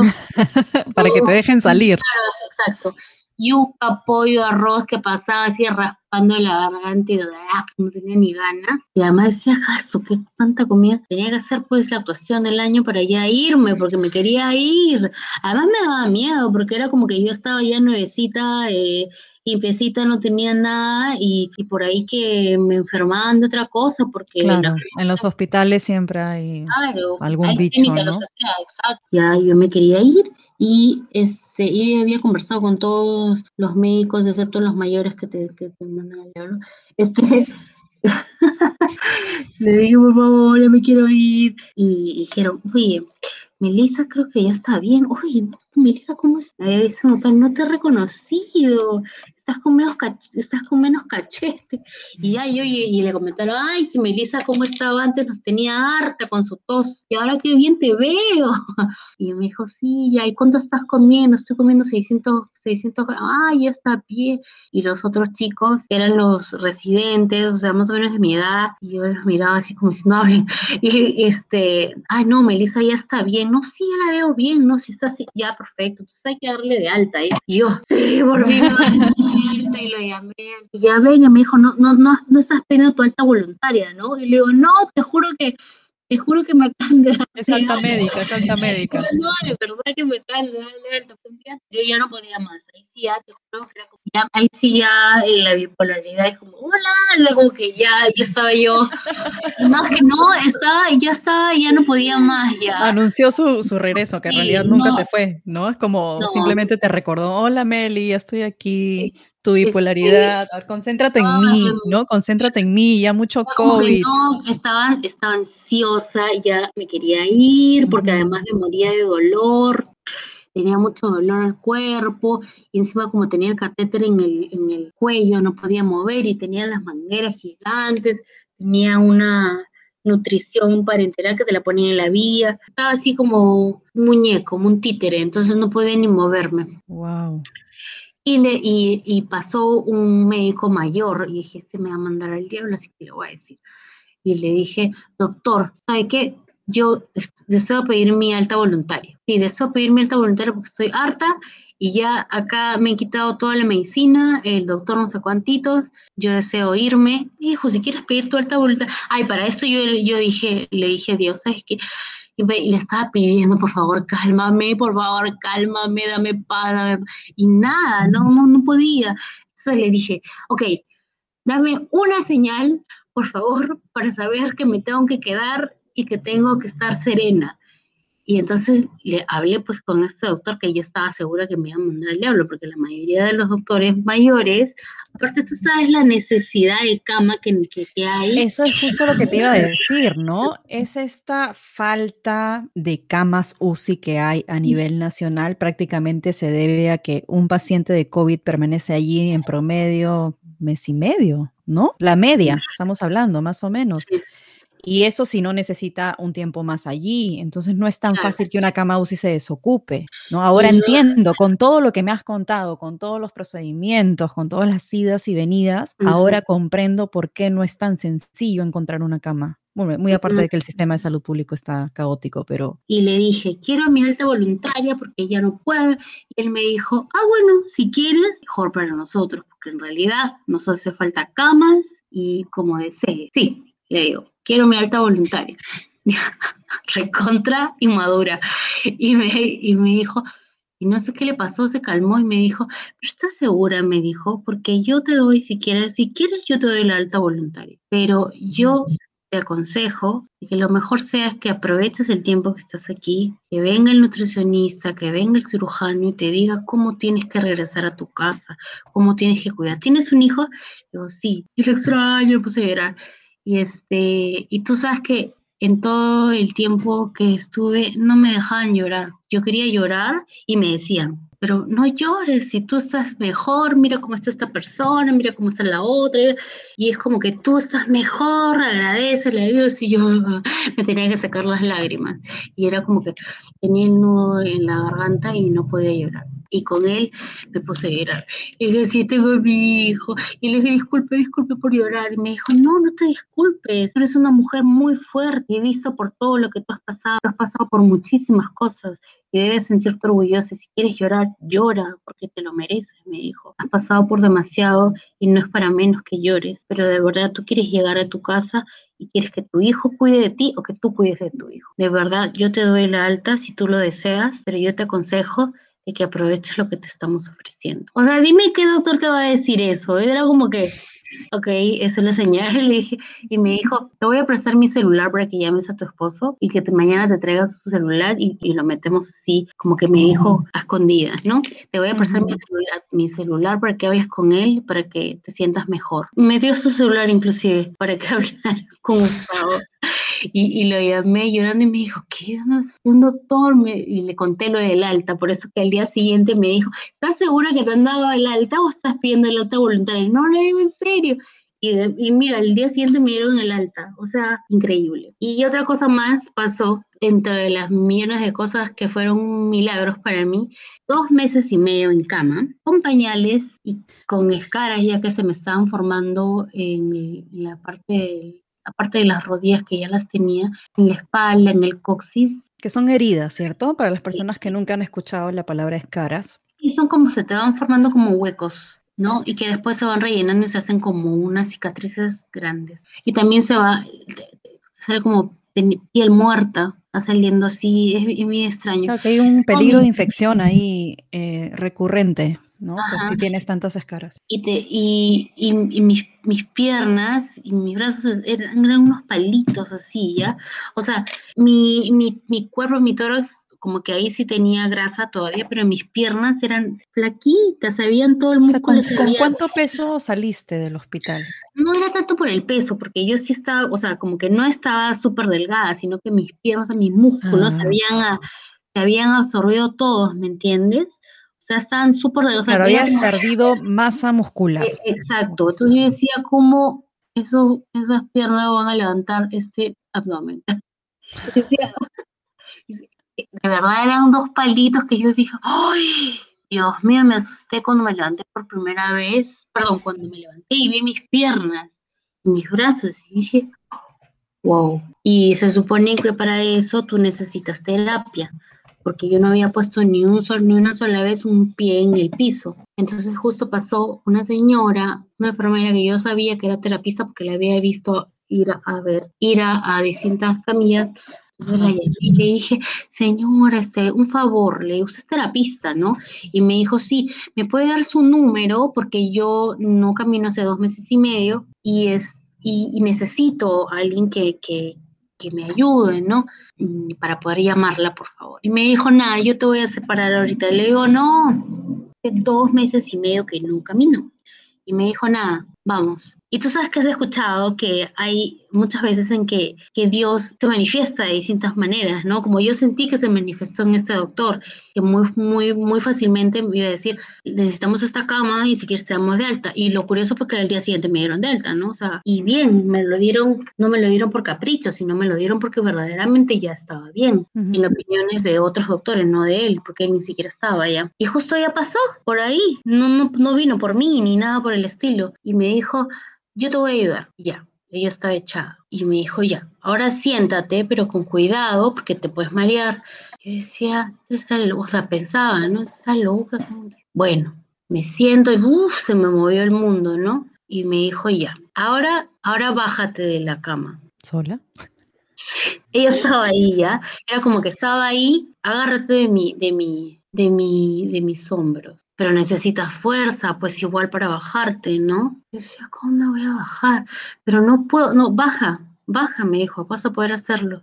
Ella tenía total determinación y me miraba a los ojos, baja. Entonces yo la vi tan segura que ya, pues ya, entonces bajé y me paré, me paré, te juro, me paré. Te sostuviste. sí, pero no era eso en su hombro, yo estaba parada y era como que ella era como un soporte invisible, por así decirte, mis piernas bajaron al suelo y temblaron un poco porque estaba tratando de balancear mi peso para estar quieta y fue como que me pegué así y ¡boom! Hice un esfuerzo y me paré. Y me dijo, ahora camina. ¿Qué? decía, ¿qué cosa? Y me dijo, un pie, después el otro, un pie, después el otro. Y comencé a caminar, la Volviste a aprender a caminar como cuando éramos niños. empecé a caminar uno, y yo empecé a, a llorar y yo me dijo, no llores, que no puedo creerlo. estoy caminando. Y empecé a llorar y la cosa es de que las otras enfermeras empezaron a sacar su celular. Me dice hasta que, o sea, es que, es que es bastante improbable de que alguien camine después de no, o sea, que alguien esté avanzando así después de haber estado postrada en pañales dos meses y medio. Es bastante. Gustavo ya tenía los números y contactos de todas las terapias que yo iba a tener necesitar porque mi sistema digestivo este, había estado sin funcionar, este, mis, músculos, inclusive la terapia para, la, para el para, el, para hablar, o sea, un montón de cosas que no habían dejado dejado de funcionar todo el tiempo en el que yo había estado ahí. Claro, ahí está la lista de secuelas de la que tanto nos hablas y tanto repites, que creo que es importantísimo de el COVID puede dejar tu cuerpo, pero te deja una lista como de tareas o pendientes, ¿no? Y no necesariamente, y no necesariamente, ¿sabes? Y no necesariamente aparecen inmediatamente después. Tú puedes salir del COVID y después de un mes o después del tiempo te empieza que los dolores, que, lo, que la caída de cabello, que un montón de cosas más, ¿no? Que la, la o sea, tú sales, pero tu, tu cuerpo todavía no puede, no puede respirar bien, no puedes hacer esfuerzo, no puedes hacer ejercicios, o sea, igual te tienes tienes que hacer tu tomografía, no puedes tomar nada de helado, o sea, un montón de cosas. Entonces ya me empezaron a tomar fotografías, me decían sonríe, me dicen, no, ay, está caminando. Y yo le decía, ay, cómo quisiera que esté acá Gustavo para que me vea, porque encima yo vivo en el tercer piso, no sé cómo voy a hacer, porque yo no tengo ascensor ni nada. Y, me, y ¿dónde está? En la puerta. Se fue a la puerta y mejor no está. Ay, entonces se ha ido al carro, ya lo llamamos. La cosa que lo hizo entrar. Y es una zona donde no puede entrar nadie. Y nos enseñó. Me hizo sentarme y ahora te vas a sentar. Siéntate. Porque aunque no creas, para uno sentarse y uno para, pararse y volver a sentarse, necesitas fuerza. Y yo, y ahora párate. Ah, para pararme ya, y para. Y vuelve a caminar. Y ahora retrocedo.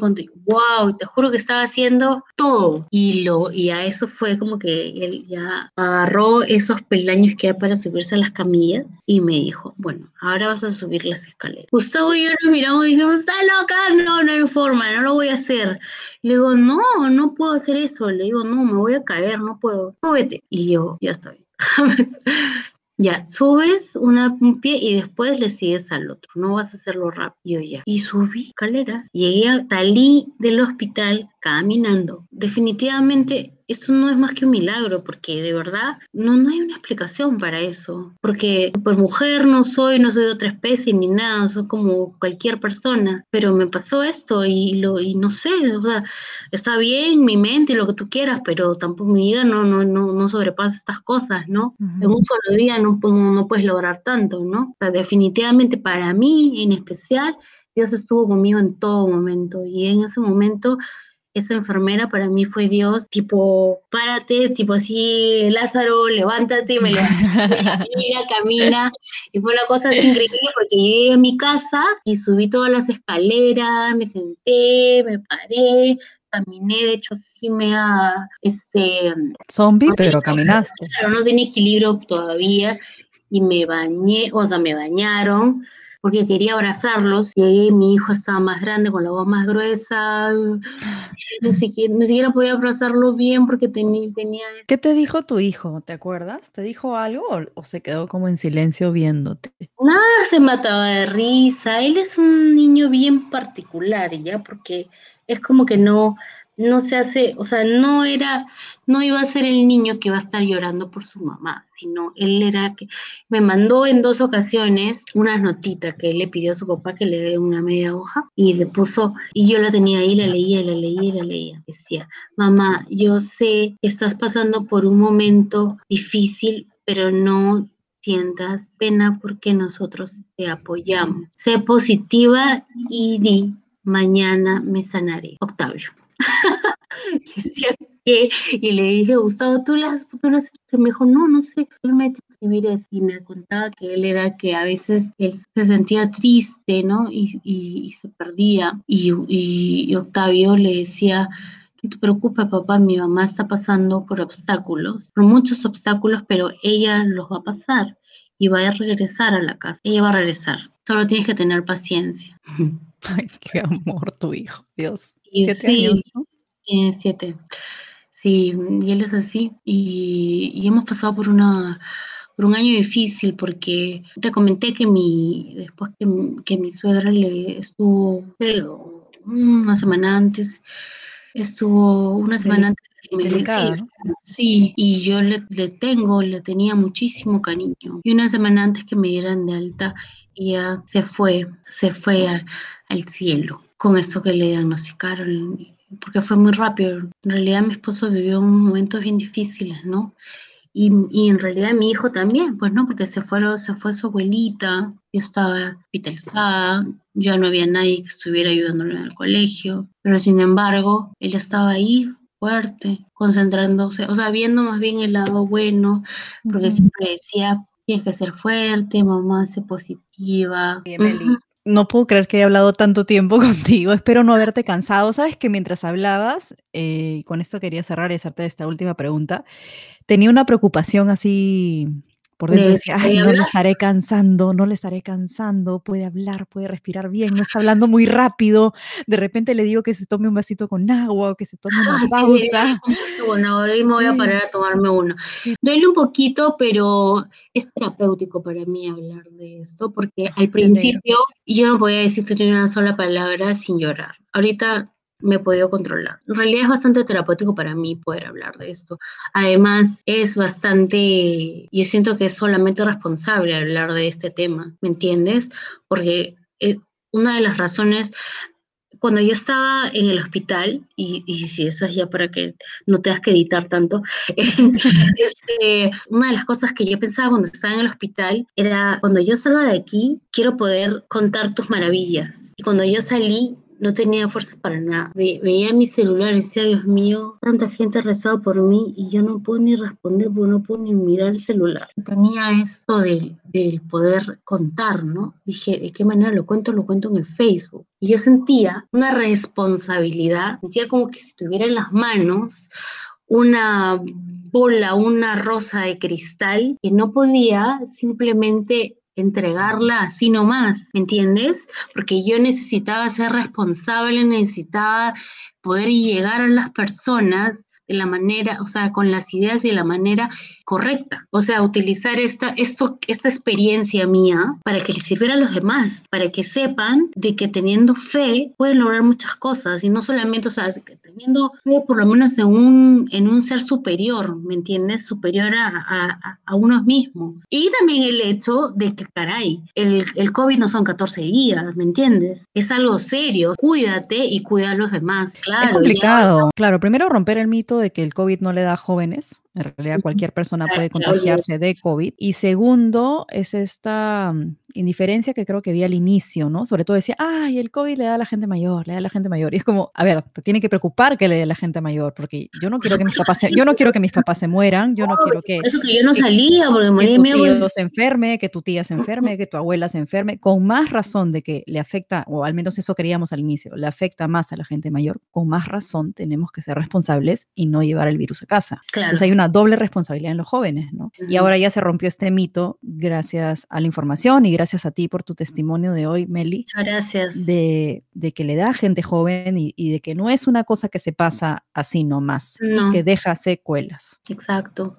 Yo estoy en mi casa recuperándome, pero a veces, pucha, me, me levanto sendosa y quiero hacer ahí una cosa, otra cosa, y después oh, estoy en mi cama cachada, eh, tratando de recuperarme. Me muero de ganas de poder ayudar a mi hijo en el colegio, pero lo ayudo en una otra cosa, después ya tengo que estirarme la cama porque tengo una cosa acá que, mira, es mega grande, acá ves así acá, Sí, la o veo. sea, y tengo que recuperarme y tengo que tenerme paciencia, que es otra de las cosas que tengo que aprender, tenerme paciencia. Ser más amable con, con uno misma, ¿no? Sí, pues. Darnos mucho amor y tener un día a la vez, creo. Y bueno, al final escribí lo que quería escribir y gracias a Dios, o sea, no soy escritora ni nada, ¿no? La escribí sin pensar, porque inclusive escribí, escribí, escribí, escribí, escribí en mi celular y dije, ay, no estaba satisfecha, pues no lo volví a leer, solamente terminé de escribir, pero dije, ya bueno, y de ahí cuando lo leí, ¡ah! puse a recordar todo lo que me había pasado. Sí. Y ya, E impactaste, ¿no? Impactaste a muchas personas. Me imagino que te habrán escrito. Sí, no sabes una de las cosas más lindas que me pasó. Me escribió una de las técnicas de Mongrut, de las primeras que me atendieron, casi me Ya. muero. Me escribió en, y no la había visto porque era un spam. Me decía, hola Melissa, ¿en dónde estás? Que te estamos buscando, te hemos buscado por cada pasillo. Por cada pasillo, te hemos buscado en la lista de pacientes y no te hemos encontrado. ¿En qué, en qué hospital te han enviado? Quiero que sepas que admiramos un montón, de que eres una guerrera, nuestra heroína, que te queremos mucho. Y yo, ¡guau! llorando porque todo lo que yo había alucinado, todo, lo- todo el amor que yo sentía por ellos, o sea, ellos también me recordaron, porque yo no imaginaba que ellas me iban a recordar. ¿Te imaginas cuánta gente ven? Entonces, el saber de que me recordaban y yo les decía, por favor, extiende mi saludo a todos, y de ahí me empezaron a saludar todos por, este, por mensaje. Y, y encima que me recuerde así, ¿no? Pucha, fue muy bonito. Qué hermoso. Qué hermoso, Meli. Yo creo que con eso, con eso cierro y con eso me quedo porque hay, hay tanto, hay tanto por agradecer al personal sanitario, a médicos, Sí, total. enfermeras, Son unos técnicos. santos, son unos santos. em, la han pasado muy mal también estos, ellos en este año de pandemia, ¿no? Mucho trabajo, mucho riesgo, mucho miedo de contagiar a los suyos. Doctores que se han mudado, ¿no? Personal médico que se ha mudado aparte de sus familias para no contagiarlos. Claro, y muchas personas me decían, pero no tengo de otra. O sea, no solamente el hecho de tener la vocación, sino es que lo necesitan, ¿no? Necesitan Sí. alimentar a su familia y eso es lo que están haciendo también, Sí, ¿me es entiendes? cierto. Es cierto, así Bien. que Les mandamos un gran abrazo y un agradecimiento. De todas maneras, yo estoy muy, muy, muy agradecida con todos sus cuidados y con la vocación que tienen cada, desde las enfermeras renegonas, a las más cariñosas, a todos, absolutamente todos, a los doctores, jóvenes, este, mayores, absolutamente a todos los que nos están cuidando, se están arriesgando por nosotros. Muchísimas gracias a todos ellos, ¿no? Y a ti por escucharme, por darme un espacio. Claro que sí. Yo feliz, de verdad, feliz y privilegiada de que hayas querido compartir esto conmigo. Es un testimonio muy valioso, de verdad, Meli, y va a quedar por siempre y para siempre allí en, en Spotify y todas las redes. Y así que cuando alguien quiera escucharlo, que creo que es importantísimo, esta entrevista no va a perder vigencia, porque eres una sobreviviente del COVID. Gracias. Te invito a seguir a Confío Podcast en Instagram. Me encuentras como confío.podcast. Y si te gustó este episodio, puedes suscribirte en tu plataforma favorita de audio, Spotify, Anchor, Google o Apple. Gracias por escuchar.